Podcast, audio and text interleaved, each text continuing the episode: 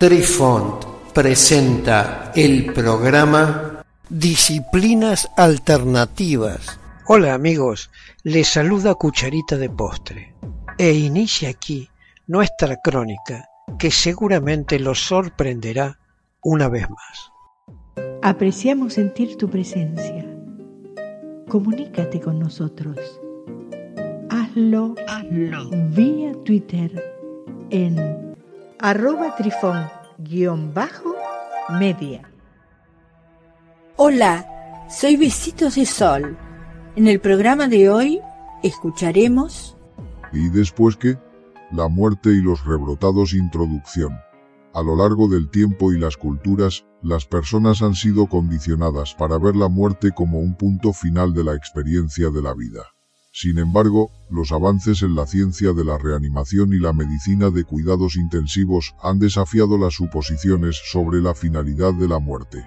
Sam Parmia, director de la División de Investigación de Cuidados Intensivos y Reanimación de Medicina Pulmonar, Cuidados Intensivos y del Sueño, del Centro Médico Langone de la Universidad de Nueva York, habló recientemente con la Academia de Ciencias de Nueva York sobre su investigación en ciencias de la reanimación.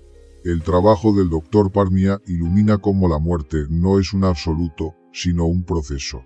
Investigando qué sucede cuando los pacientes experimentan la muerte, compartiendo ideas de su investigación en sus propias palabras. ¿Qué es la muerte? La muerte ocurre cuando el corazón deja de latir. Esto es llamado muerte por criterios cardiopulmonares y así es como se define la muerte para más del 95% de las personas una persona deja de respirar y su cerebro se apaga, lo que hace que cesen todos los procesos de la vida. Más recientemente, con el nacimiento de la medicina de cuidados paliativos intensivos moderna y la capacidad de mantener artificialmente latiendo el corazón de las personas, los médicos pueden mantener latiendo el corazón de un paciente por más tiempo.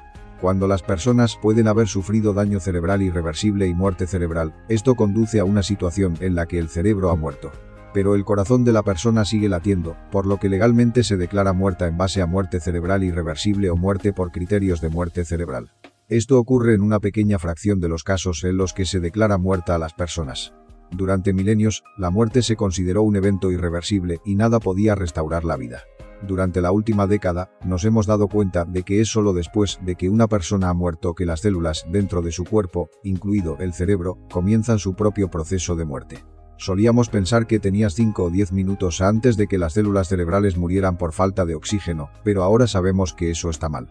Tiene horas, si no en algunos casos días, antes de que el cerebro y otros órganos del cuerpo sufran daños irreversibles después de la muerte. En realidad, es la restauración del oxígeno y el flujo sanguíneo de regreso a los órganos después de que el corazón de una persona se detiene, pero luego es resucitado, lo que paradójicamente conduce a la muerte celular acelerada. Entonces, este proceso acelerado de lesiones secundarias es lo que debemos combatir en la medicina ahora. Definición de ECM.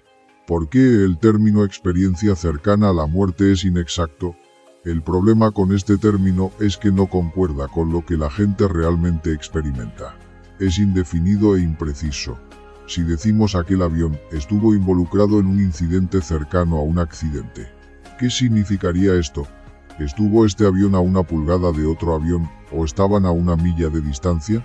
El término está mal definido y no tiene en cuenta el hecho de que muchas personas han muerto y regresado biológicamente. Por ello, nosotros definimos a este proceso como el de vida rebrotada, y a una persona que pasa por este trance lo llamamos rebrotado.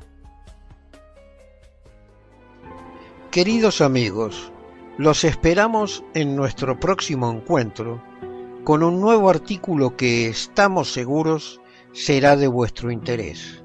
Un cálido abrazo para todos. Adiós. Apreciamos sentir tu presencia. Comunícate con nosotros. Hazlo, Hazlo. vía Twitter en arroba trifón-media. Este episodio lo encuentras en Anchor, Spotify, y en tus plataformas favoritas. Hasta siempre amigos. Besitos de sol y cucharita de postre les dicen gracias por pensar.